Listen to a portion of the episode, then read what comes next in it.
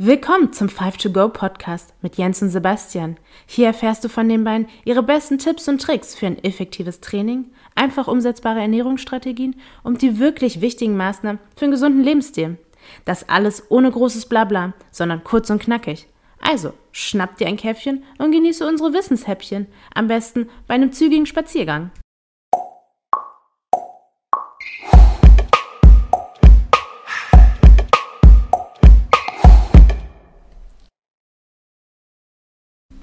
Und da sind wir wieder zum 5to-Go Podcast. Jens ist auch wieder dabei. Hallo Jens, bist du da? Hi Basti, sei gegrüßt. Sehr schön. Das letzte Mal hatten wir Frieda am Start und haben über das Thema ähm, Retreats und Sporturlaube gesprochen. Und da gab es auch viel Feedback.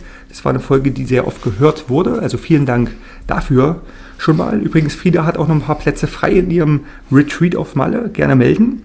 Ansonsten ja, ist jetzt Jens wieder am Start und ich freue mich ganz besonders auf das Thema, worüber wir heute sprechen, weil das auch nicht mein Spezialgebiet ist, muss ich sagen, und ein Thema ist, wo äh, ja noch, noch viele Sachen unklar sind, würde ich sagen. Und du bist der absolute Experte, deswegen bin ich sehr gespannt, was du sagen wirst. Es geht nämlich um das Thema der Darm, warum er für unsere Gesundheit so wichtig ist.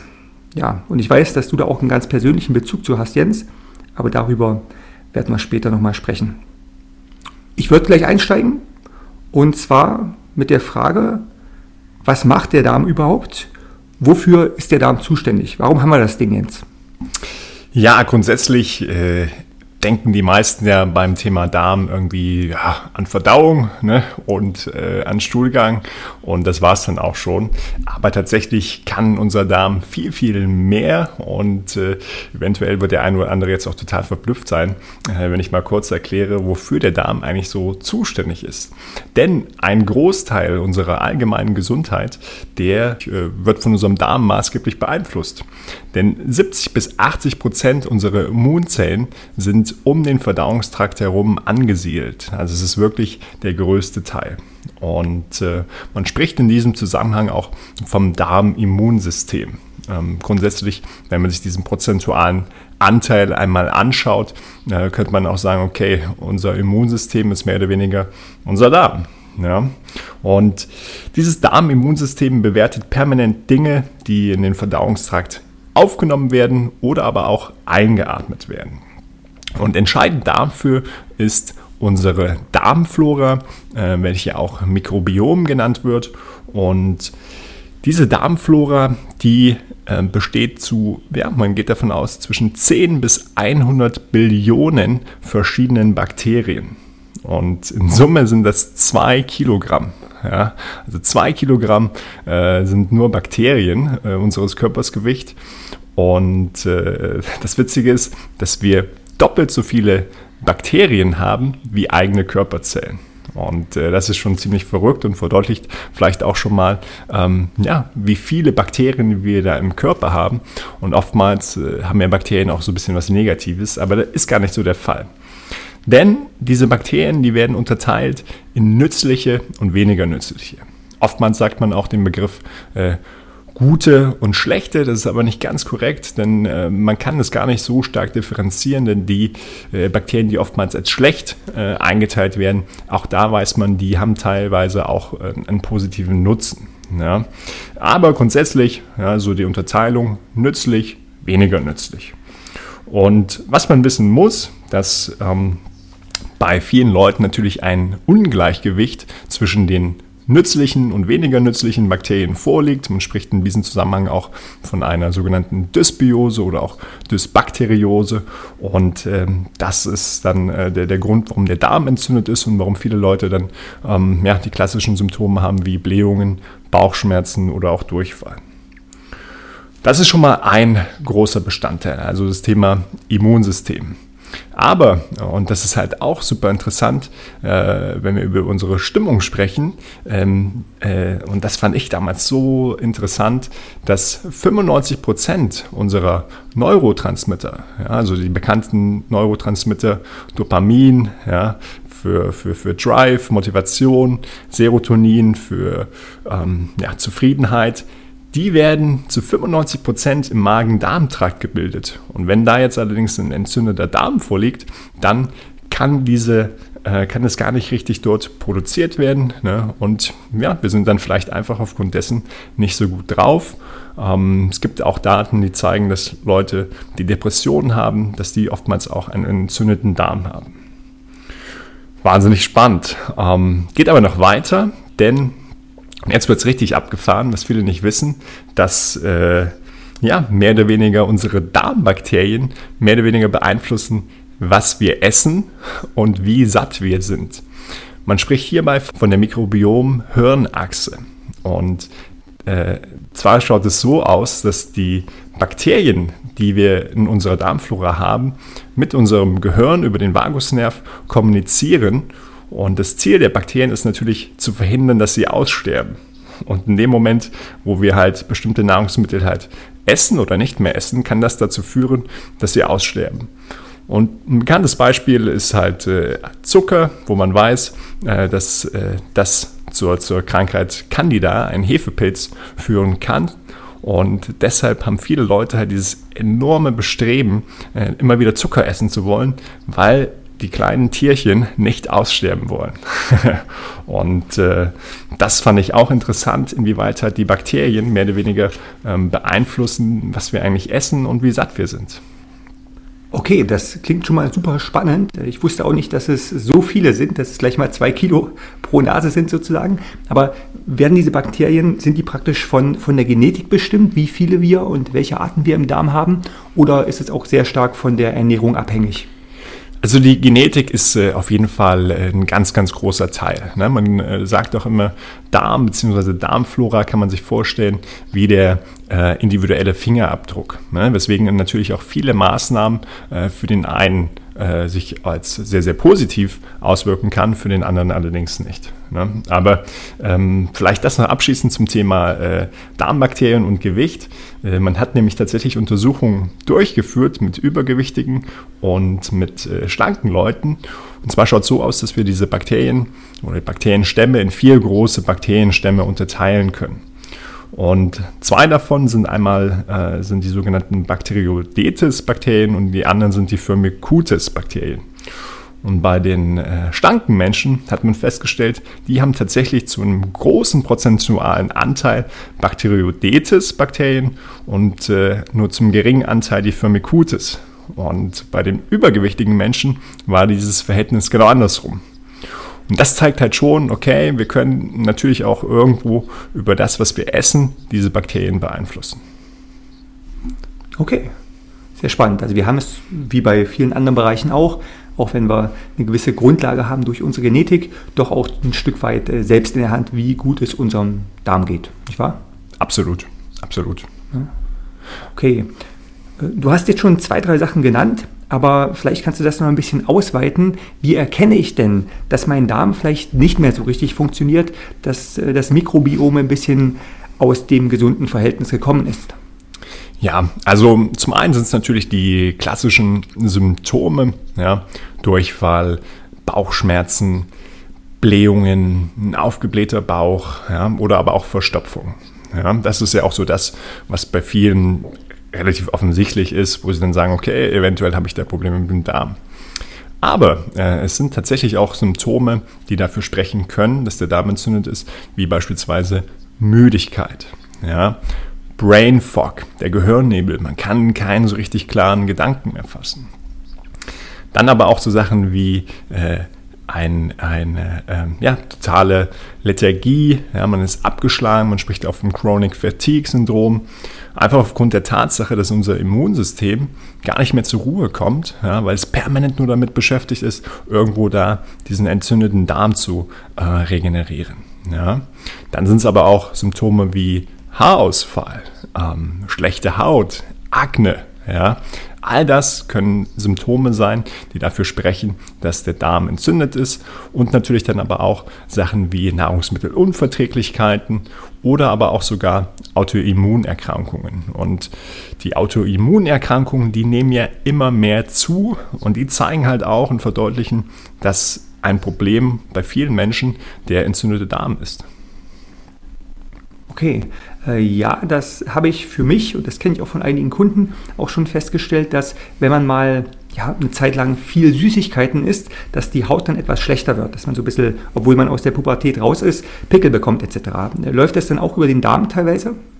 Ganz genau. Also letzten Endes ist ja, ähm, man spricht da äh, die Haut ist mehr oder weniger das Spiegelbild des Darms. Und wenn dein Darm gut funktioniert, wirst du in der Regel auch über eine gute Haut, äh, gesunde, äh, eine gesunde Hautfarbe und auch äh, gute glänzende Haare verfügen. Und wenn das jetzt eher nicht so ist, ja, dann ähm, sieht man oftmals auch das den Leuten an, zumindest in den meisten Fällen. Man kann natürlich nicht alles pauschalisieren. Okay.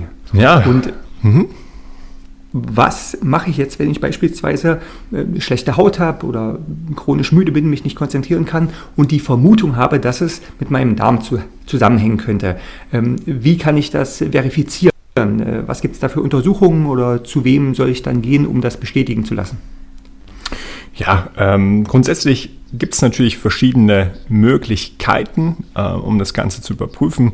Äh, der, der Gastroenterologe, also der Spezialist dafür, ist natürlich immer eine Empfehlung. Ähm, wobei man natürlich auch da knallhart sagen muss, äh, dass oftmals da den Leuten nicht so geholfen wird, wie sie sich das vielleicht vorstellen, kommen wir aber noch äh, später dazu. Ähm, grundsätzlich, was man für sich selbst vielleicht auch noch machen kann, und das sind halt auch wieder Sachen, da wird meiner Meinung nach viel zu selten gesprochen. Äh, und äh, wir wollen es natürlich hier mal heute alles offenlegen, ist auch mal zu sagen, okay, wie schaut denn eigentlich mein Stuhl aus? Und äh, da gibt es die sogenannte Bristol Stool Chart. Das ist mehr oder weniger eine Abbildung vom Stuhl, wie der ausschauen kann. Werde ich auch in den Show Notes verlinken.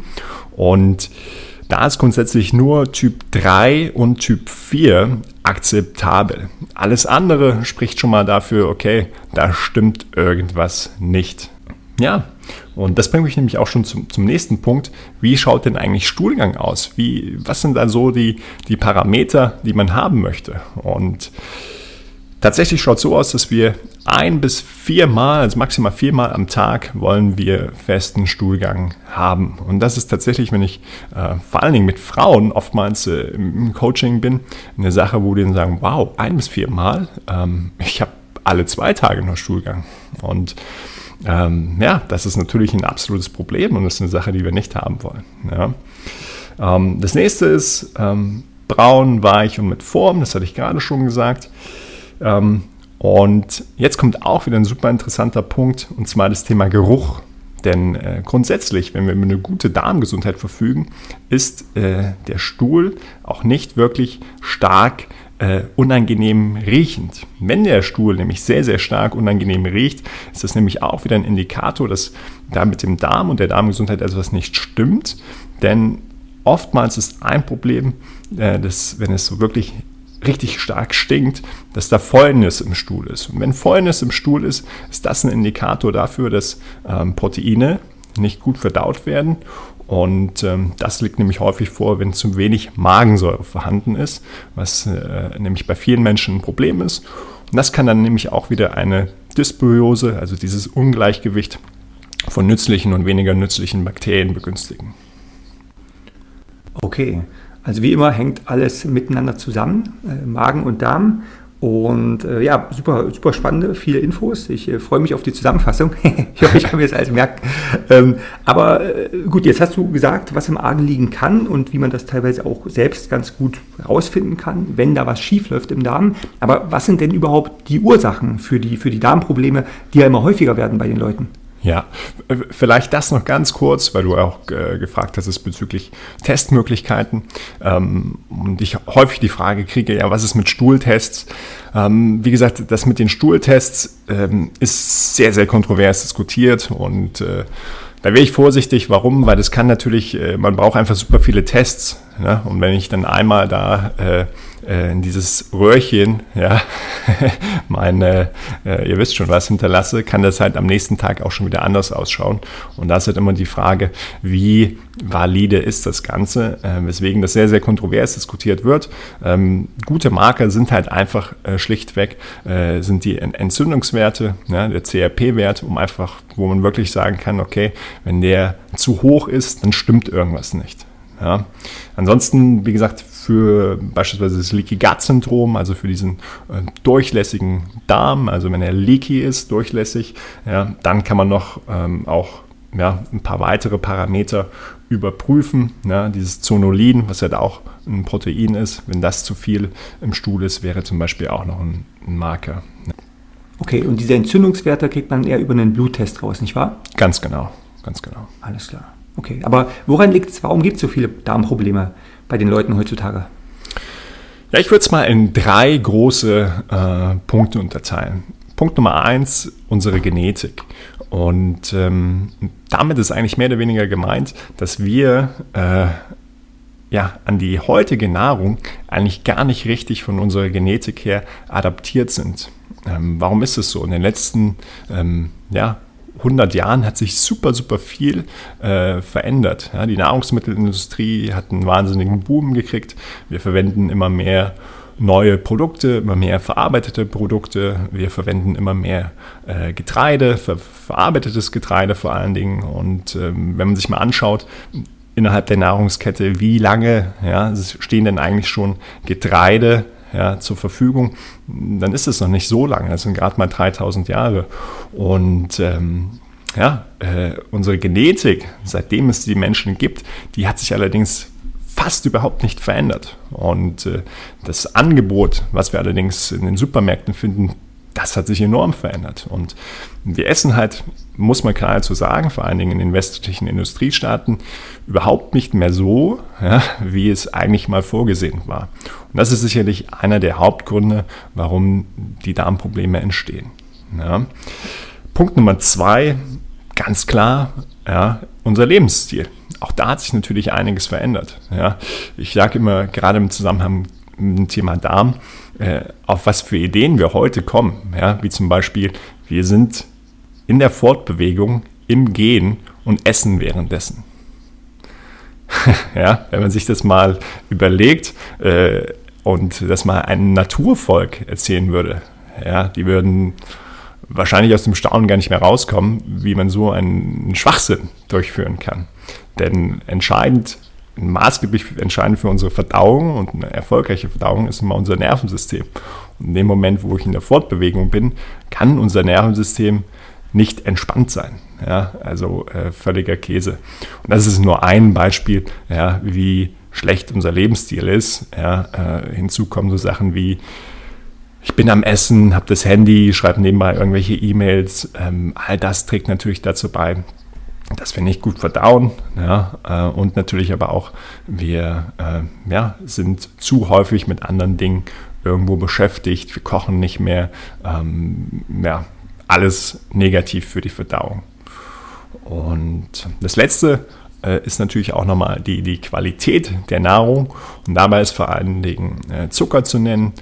Ähm, Zucker ist für die Nahrungsmittelindustrie natürlich in den letzten Jahren super interessant geworden, weil sie festgestellt haben, okay, dadurch sind ja die Lebensmittel deutlich länger haltbar. Und das ist der Grund, warum man verstärkt auch Zucker ja, in die einzelnen Lebensmittel mit einbaut. Und das führt allerdings dazu, dass wir viel, viel mehr Zucker konsumieren, als wir eigentlich wollen, weil es in total vielen Produkten natürlich immer versteckt mit drin ist. Und das ist wirklich erschreckend. Ich habe es mal aufgeschrieben. Ja, man geht davon aus, dass in den westlichen Industriestaaten durchschnittlich ja, pro Kopf und pro Tag 29 Stück Würfelzucker konsumiert werden.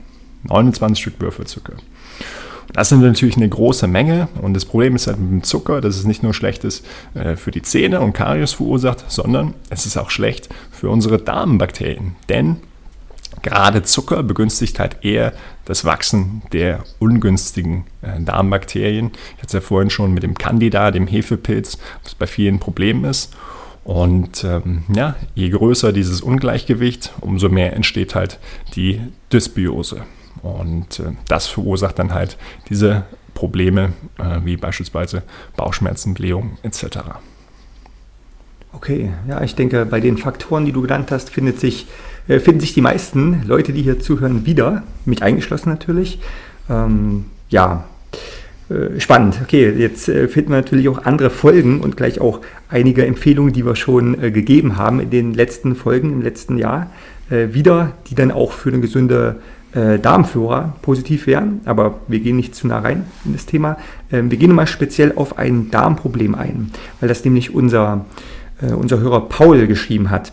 Und zwar hat er das sogenannte Reizdarmsyndrom und bekommt nicht wirklich Hilfe von, äh, von seinen Ärzten und hat uns da mal gefragt, ob wir noch einen Tipp haben oder vielleicht mehrere Tipps. Was könnte man beim Reizdarmsyndrom machen und wie kann man das in den Griff bekommen, Jens? Hast du da Empfehlungen? Ja, total. Also an der Stelle, du hast ja vorhin auch schon kurz äh, angesprochen, ne? äh, ich äh, habe da ja auch meine persönliche Geschichte und äh, ist jetzt mittlerweile auch schon ein paar Jahre her, aber auch ich hatte tatsächlich äh, meine Zeit lang sehr, sehr massive Darmprobleme und äh, war dann halt auch beim Spezialisten und äh, ja, hatte dann, dann da auch Darmspiegelung und alles hinter mir und war völliger Erwartung, äh, dass der Arzt mir jetzt eine gute äh, ja, Therapie mit an die Hand gibt und mir sagt, was ich jetzt machen soll. Und äh, ja, dann meinte er, ja, nichts gefunden, ähm, ist ein Reizdarmsyndrom, nehmen Sie mal äh, ein paar Probiotika, müssen Sie aber auch nicht äh, und wird schon, wird schon wieder. Okay, so, das will man hören. genau. Ähm, und dann bin ich aus der Praxis raus und dachte so, what the fuck? Hä? Das war's jetzt? und äh, ähm, ja, äh, natürlich, was macht man in diesem Moment? Äh, man fängt an, selbst Recherche zu betreiben und äh, ja, ähm, das hat dann halt auch dazu geführt, dass ich mich einfach mal mehr mit diesem Thema auseinandergesetzt habe äh, und ähm, ja, habe dann tatsächlich auch äh, Weiterbildung äh, betrieben und es war super interessant und war mittlerweile bin ich dankbar dafür, weil ich äh, genau dieses Feedback, wie es auch der Paul hatte, von so vielen Menschen schon erhalten habe und genau auch diesen gleichen Ablauf. Und es ist halt so schade, weil das ist auch schnell erklärt. Äh, Symptome äh, also ein Reizdarmsyndrom bedeutet ja mehr oder weniger, äh, man kann nichts Organisches finden so, ne? und sagt deshalb, okay, der Darm ist gereizt. Aber was man halt missen muss, diese Symptome, ja, wie Blähungen, Bauchschmerzen, das kann ich ja gar nicht über eine, eine, eine Darmspiegelung oder auch eine Magenspiegelung, das kann ich nicht erkennen. Ja, und äh, äh, bei den meisten Menschen, glücklicherweise, ist halt wirklich auch nichts Organisches vorhanden, äh, was die Probleme verursacht. Aber das heißt ja nicht, dass die Leute nichts haben. Und äh, da ist halt äh, das Riesenproblem, dass natürlich dann, genau wie ich auch, die Leute total frustriert rausgehen und sagen, hey, äh, ich hätte jetzt gerne aber schon irgendwie eigentlich auch eine Therapie für das Ganze. Und äh, ja, der Klassiker ist halt, dass man dann den Leuten sagt, okay, nehmen Sie Probiotika, aber was man mittlerweile auch weiß, äh, Probiotika alleine äh, werden das Problem ähm, nicht äh, beseitigen. Ja, ähm, ja denn ähm, Warum ist das so? Also erstmal weiß man beim Großteil, dass das Problem für den Reizdarm äh, ein sogenannter SIBO ist. SIBO steht für Small Intestinal Bacterial Overgrowth und das ist tatsächlich einfach eine bakterielle Fehlbesiedlung des Dünndarms. Und zwar wollen wir, dass der Großteil der Bakterien äh, sich im Dickdarm befindet, allerdings nicht im Dünndarm. Und das könnte man beispielsweise relativ leicht schon auch über einen Atemtest überprüfen. Ja, äh, da ist nämlich bei den meisten Menschen tatsächlich das Problem äh, bei der äh, Verdauung von Kohlenhydraten, was dann zu Verdauungsbeschwerden führt. Äh, macht man halt leider nicht ähm, und ähm, ja, damit wäre schon vielen Menschen geholfen. Ansonsten ist Reizdarm natürlich nicht gleich Reizdarm, das heißt, man muss immer schauen, okay, was sind da eigentlich die exakten Symptome, die das Problem verursachen. Ja, ist es beispielsweise primär Durchfall, ist es primär äh, Verstopfung ähm, aber was man sagen kann, dass vielen Menschen durch eine Eliminierungsdiät ähm, oft helfen kann. Ähm, Eliminierungsdiät bedeutet nichts anderes, dass man mal für 21 Tage ähm, bestimmte Nahrungsmittel weglässt. Ja, vor allen Dingen halt Sachen wie Zucker, ähm, verarbeitete Produkte, Soja, Milchprodukte mal weglassen und ähm, dann einfach mal schaut, wie die Menschen darauf reagiert und ähm, anschließend ja, kann man das Ganze dann auch noch weiterführen und auch nochmal mit bestimmten ähm, ja, Supplements durchführen, die die Darmheilung äh, zusätzlich unterstützen. da habe ich aber auch ein Konzept äh, entwickelt, beziehungsweise nicht ich, sondern von dem Institut, wo ich damals meine Ausbildung gemacht habe. Äh, wer da Interesse hat, gerne sich einfach mal bei mir melden. Genau, das sind so die Sachen, die man machen kann. Äh, abschließend aber auf jeden Fall, äh, man muss nicht äh, damit leben, sondern äh, ich will auf jeden Fall Mut machen und sagen, hey, äh, es gibt auf jeden Fall einige Möglichkeiten, die man da in Betracht ziehen kann.